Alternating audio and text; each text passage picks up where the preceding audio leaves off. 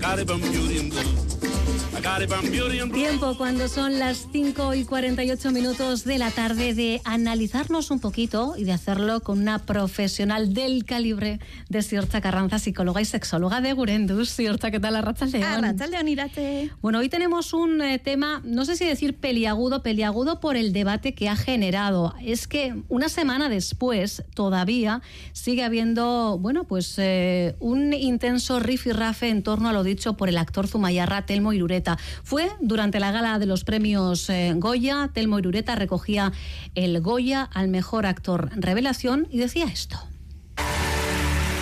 Nosotros también existimos y porque nosotros también follamos.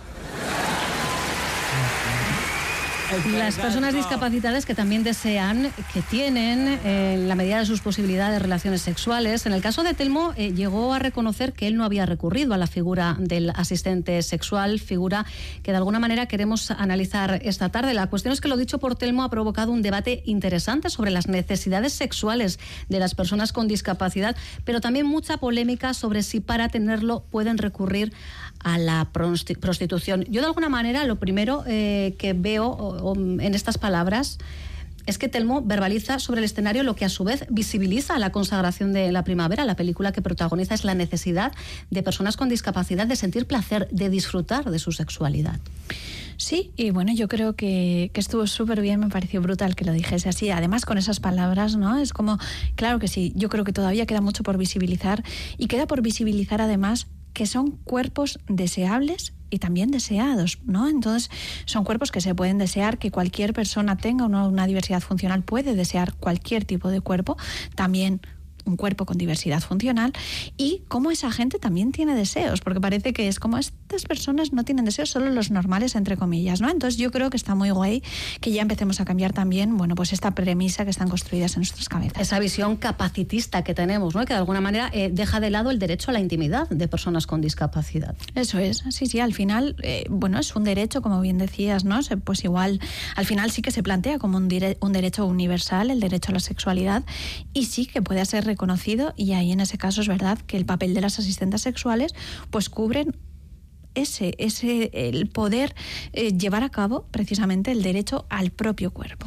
No es una figura regulada, pero por lo que sabemos, eh, ¿cuál es o cuál sería la función de una asistenta o de un asistente? Que hay que recordar que tanto un hombre como una mujer pueden ejercer esta función de asistentes sexuales. Bueno, en principio la labor de los asistentes es eh, facilitar que la persona tenga placer hacia en su propio cuerpo. Digamos, si una persona, por ejemplo, vamos a pensar en Telmo, ¿no? Telmo se, se, quiere tocar sus genitales o se quiere acariciar las piernas o se quiere tocar los pies, no puede hacerlos con sus manos. Entonces, la asistenta es las manos de la persona con diversidad funcional. Entonces, facilita que puedan llegar a esas partes de su cuerpo y disfrutar con esas partes de su cuerpo a las que de manera, pues así regular, digamos que no tendrían acceso.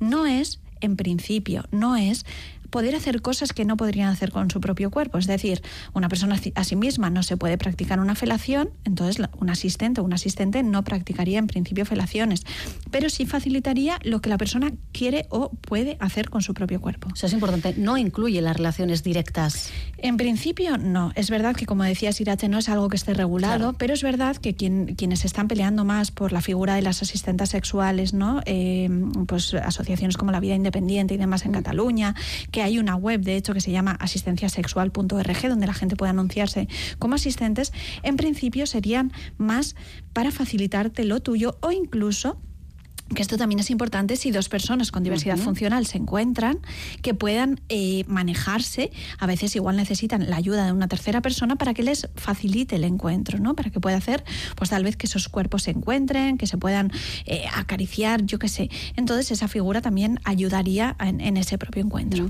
En este caso, por ejemplo, la Confederación ASPACE, que pide, es una de las que pide regular la asistencia sexual a personas con discapacidad, habla de asistencia como forma de apoyo y reivindican en concreto una asistencia sexual que consista en formar a la persona asistida en sus derechos sexuales y reproductivos y en cómo desarrollar su autodisfrute. Estamos hablando de esto a pesar de que eh, en ese melón o en uno de esos melones que se ha abierto estos días tras las palabras de, de Telmo haya quien haga esta ligazón entre asistencia sexual y prostitución. Bueno, se entiende que todo entraría como dentro de los trabajos sexuales, pero lo mismo que puede entrar dentro de un trabajo sexual una stripper, ¿no? Porque todo tiene que ver un poco con lo que asociamos con un trabajo sexual. Pero sí que es verdad que eh, puede parecer una línea fina, ¿no? Porque en principio parece que en la prostitución la persona no solo te facilita el placer a tu propio cuerpo, sino que tú tienes acceso al cuerpo de la otra o al otro. Y en cambio en la asistencia, en principio, no. O sea, tú no, no tienes, no te da el derecho a poder, bueno, pues disfrutar del cuerpo de la otra persona o practicar, imagínate, un coito con la otra persona. Eso es algo que tú no puedes hacer contigo misma. Entonces, en principio, eso es algo que no entraría dentro de la asistenta, cosa que sí entraría dentro de la prostitución, ¿no? Es como una persona que se prostituye, sí que puede practicar o hacer funciones de asistenta, porque en un momento dado sí que te puede hacer algo, imagínate, pues una masturbación sí que te lo va a poder hacer, pero un asistente, en cambio, no haría pues funciones que sí que haría una persona que se está prostituyendo. Insistimos que es una figura que está por eh, regular. De hecho, hay un paso previo que es la del asistente personal a personas con discapacidad y es un debate que, al que ahora mismo eh, no vamos a entrar. Pero esto sí nos da eh, pie a hablar, entre otras cuestiones, del concepto limitado que tenemos de la sexualidad. Sobre todo porque cuando pensamos en necesidades sexoafectivas, muchos nos, se van o nos vamos eh, directamente al coito. Y estos días leyendo eh, testimonios de personas con diferentes discapacidades, eh, diversidad funcional, discapacidad no solo física, a veces discapacidad intelectual, hablaban de, de necesidades que pueden partir del simple hecho de ser acariciado, acariciada.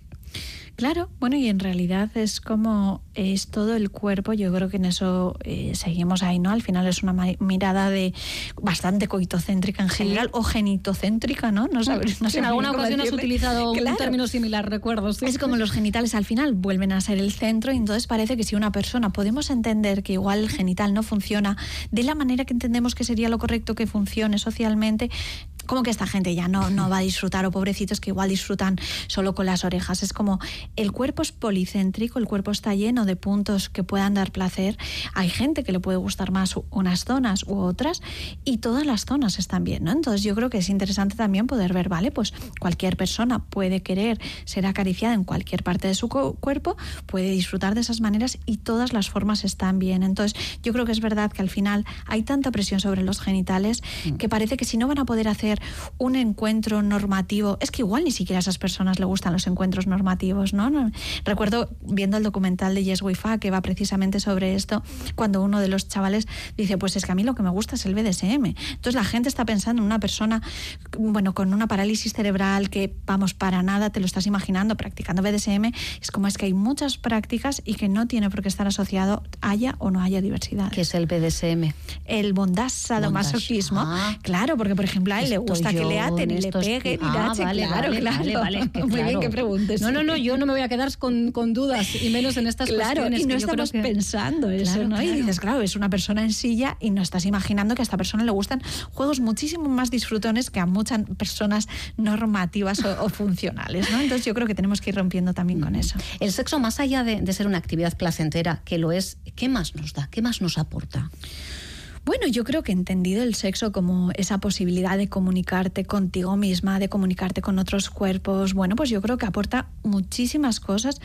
Depende también la manera de, de vivirlo, expresarlo de la gente, ¿no? Entonces, bueno, yo creo que al final puede ser una manera de expresión más pero es verdad que vamos a entender, al final decimos, bueno, pues una persona que no puede comunicarse con, con la boca, pues construimos un lenguaje, ¿no? Y decimos, y una persona que no pueda disfrutar como está establecido, ¿por qué no podemos construir también unas maneras para ayudarles para que disfruten de sus propios cuerpos? Entonces yo creo que es una manera de comunicarnos también con nuestros cuerpos o con otros cuerpos. Y tú en el debate de si es o no un derecho el, el sexo, o bueno, la sexualidad, claro, es que según la terminología que utilicemos, ¿verdad? Puede, puede llevarnos a un lugar o a otro, ¿no? Claro, sí, yo creo que el placer al propio cuerpo, eso es indudable que debería de ser un derecho. Luego, eh, si tenemos derecho a poder encontrarnos con otros cuerpos, bueno, pues lógicamente ahí no sé si es un derecho, ahí puede ser algo que nos pueda apetecer, pero no sé si, fue, si es un derecho. ni siquiera una, es una necesidad eh, que todos tengamos de la misma manera. Pero el placer al propio cuerpo, yo ahí no tengo ninguna duda de que todo el mundo debería de tener derecho a poder acceder a su propio cuerpo. Mira, nos dicen, mi pareja y yo prácticamente no gastamos en condones, con las manos, ataduras, plumeras, etc plumeros, etcétera, se llega a puntos que la gente no se imagina. Bueno, es que hay muchas maneras de, estimular, de estimularnos y de estimular a nuestra pareja. Claro, sí, sí, sí, sí. Y que no hay ninguna mejor, ¿no? Que yo creo que socialmente este es el mm. problema, que muchas veces parece que si no estás en la Superliga y haciendo las prácticas normativas, ya el resto no vale. Y yo creo que todas las prácticas están bien siempre que la persona sí lo quiera. Y si no hay posibilidad de tener sexo con otra persona, pues insisto, hay alternativas, ¿no? Claro. Hay opciones. Sí, sí, sí. Sí, sí, siempre. No siempre tenemos la posibilidad ¿eh? de compartir eh, esa experiencia. Bueno, eh, un tema, insisto, al que volveremos porque yo creo que es un, debate que va a dar mucho de sí, que tiene muchas aristas. Además, tampoco queríamos entrar ni en pros ni contras, ni quién tiene más, menos razón. La cuestión es, ¿esto nos da pie a la psicotarea de la semana? No, Irache, tampoco, no. Salimos de guion. Sí, salimos de guion.